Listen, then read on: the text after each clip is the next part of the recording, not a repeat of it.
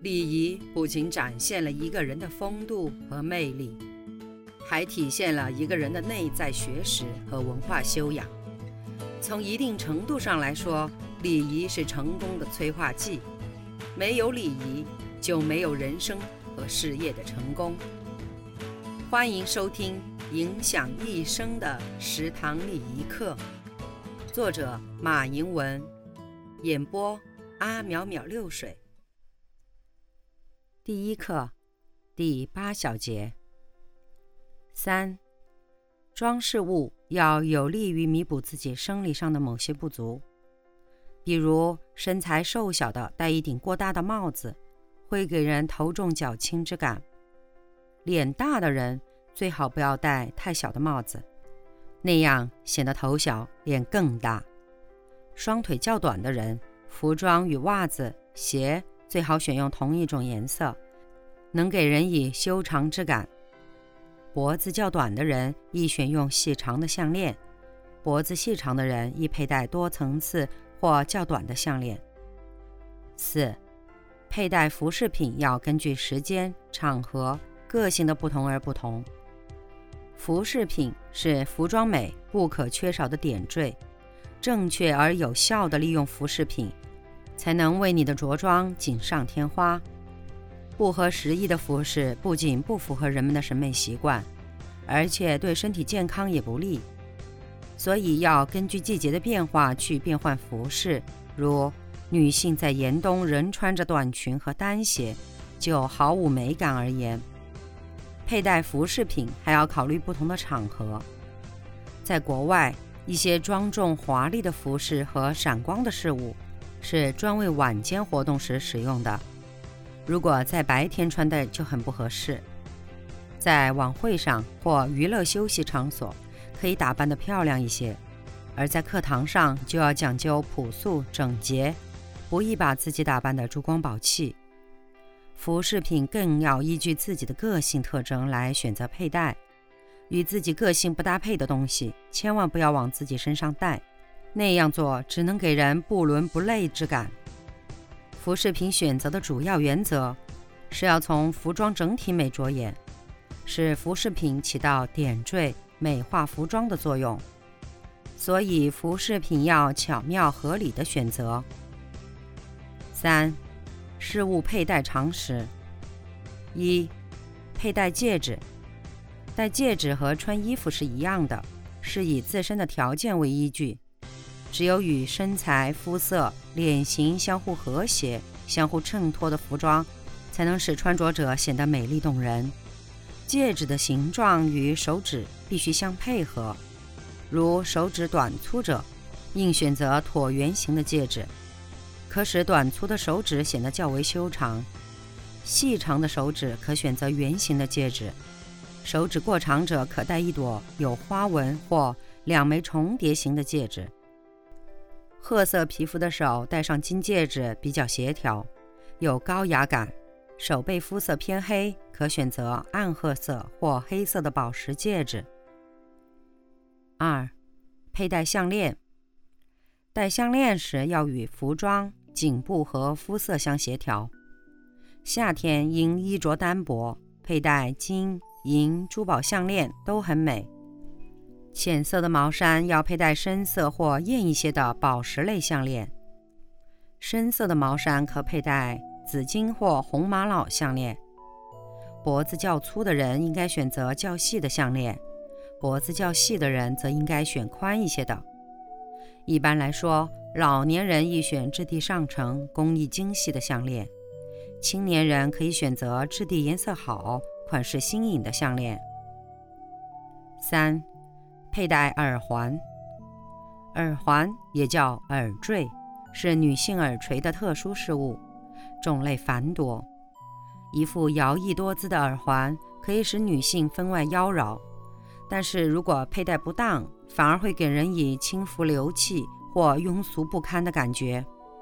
合理的佩戴耳环，注意以下几点：一、注意与发型的配合的原则，既要醒目。漂亮，又不使人感到杂乱无章。如梳高发髻，再戴串珠耳环，会给人面部过于拉长、两头针的那种视觉错觉；而长波浪式发型因耳际发饰波浪太多，如果再佩戴环式耳环，则会使人产生杂乱的感觉。短发而面圆的女士可佩戴暖或长菱形的耳环。如果将发盘于脑后，不妨选对白色或有色彩的大型耳环，更是艳丽醒目。修了个凉爽的男孩短发，可露出耳垂，又不是很好看的话，白色月牙形耳环是你理想的事物。梳了发辫发型，悬垂式钻石耳环令你更神气。二，注意耳环与服装的配合。耳环与服装配合也是相关的，配合得好则有牡丹绿叶之功。从色彩上讲，耳环应和服装的色相近，也就是应选用调和或近似色彩的耳环。如选择色调反差强烈的耳环，会给人以不伦不类的感觉。对于款式也有讲究，西服端庄适宜佩戴单调耳环，夏季服装素净。配之以宝石耳环，则赏心悦目。珍珠被称为皇后的珠宝，它能配合各种服装，而显示出它的多面性。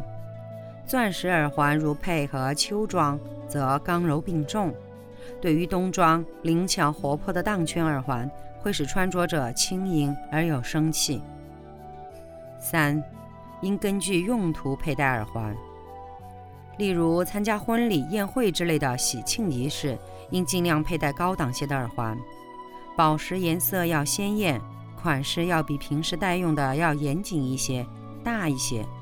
同时，季节因素也要考虑，像夏季可以选择轻质小型的耳环，陶瓷、有机玻璃尽可使用，但冬天使用金属类的为好。四、手镯和手链。手镯一般戴在右臂上，表明佩戴者是自由而不受约束的；如果戴在左臂上，表明已经结婚。一般来讲，一只手上不宜同时戴两只或两只以上的手镯、手链，也不要一只手腕既戴手表又戴手镯。如果戴手镯、手链和耳环等装饰，一般可以省去项链，只戴短项链为宜，以免三者争辉，影响美感。五，胸花与胸针。选用胸花应该根据服装的色彩、面料、款式。红色衣裙配以黄色、本色胸花，形成暖调的和谐美；白色衣裙配上天蓝色或翠绿色的胸花，形成冷调的和谐美。穿着高贵质地服装时，如果再配上一枚镶着宝石的别针，会显得格外亮丽。胸针可别在胸前，也可别在领口、颈头等位置。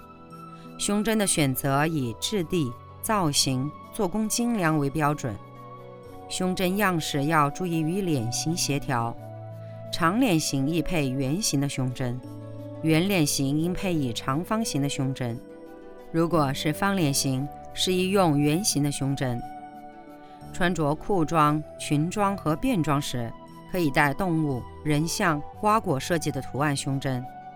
年纪较大的女性最好佩戴嵌有珠宝而富有价值感的胸针，可以衬托出一种高雅持重的气质。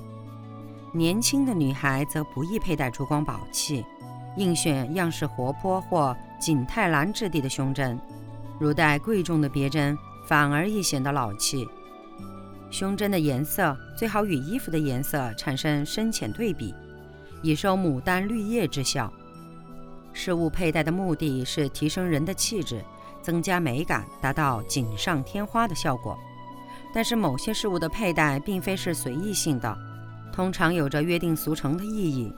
只有了解了它，才能达到高雅美丽的同时，又合乎礼仪规范。三，戴帽子的礼仪。当代生活中，帽子更是异彩纷呈。帽子不仅具有实用功能，可以御寒遮阳，还具有装饰功能。那么，我们戴帽子又要注意哪些礼仪呢？一、帽子的戴法要合乎规范，该正的不要歪，该偏后的不要偏前，不要给人留下衣冠不整的印象。很多男士就是因为帽子没戴正，结果给上司留下难以改变的坏印象。二，男性在社交场所可以用脱帽向对方表示尊敬，遇到熟人相隔又远，可以掀一下帽子向对方微微颔首表示致意。进入室内，男士应主动脱除帽子、脱大衣、脱手套。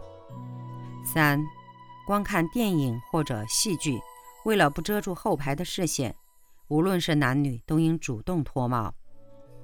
四，升旗、重要聚会、奏国歌、参加追悼会等向死者告别，在场除了军人行注目礼以外，一律除帽以示重视。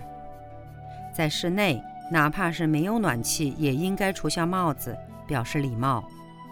帽子源远流长，据说最初是由头巾演化而来的。我国古代成年人时要行冠礼，冠就是帽子。一项合适的帽子，往往能使人锦上添花，显得格外的风度翩翩。四、使用香水的礼仪。一。香水可以喷在干净刚洗完的头发上，若头发上有尘垢或者油脂，会令香水变质。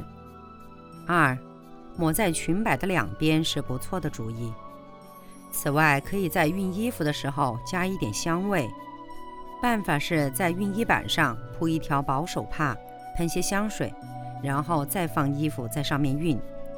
但要注意，余香不容易消失。三。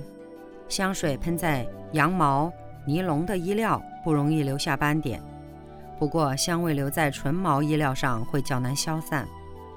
四、棉质、丝质很容易留下痕迹，千万不要喷在皮毛上，不但损害皮毛，颜色也会改变。五、若不小心玷污衣物，应尽早处理，可把干毛巾拖在衣服下。用棉花沾少许酒精，轻拍衣服上的斑点。由于香水不是水溶性，用清水、肥皂是无济于事的。六、香水保存，避免接触阳光，放在阴凉干燥的地方。七、可放进冰箱里保存，但只限于淡香水，香精则不可。过冷或者过热均会影响香味。八。如果剩少许香水，颜色变得浓浊，可加入一些乙醇稀释。九，探病或就诊用淡香水比较好，以免影响医生和病人。十，参加严肃会议千万不要用浓香水。十一，在工作间切忌个性强烈的香水。十二，在宴会上香水涂抹在腰部以下是基本的礼貌。过浓的香水会影响食物的味道，可能减低食欲。我们生活中有时会遇到人还未到，香先袭的情况。奉劝香水不宜过浓或撒得过多，不然会适得其反，反而导致嗅觉障碍症。另外，也给人一种孤傲浮华、孤芳自赏的感觉。第一课结束。如果您也喜欢阿淼淼六水的声音，那么请您点击订阅，下集更精彩哦。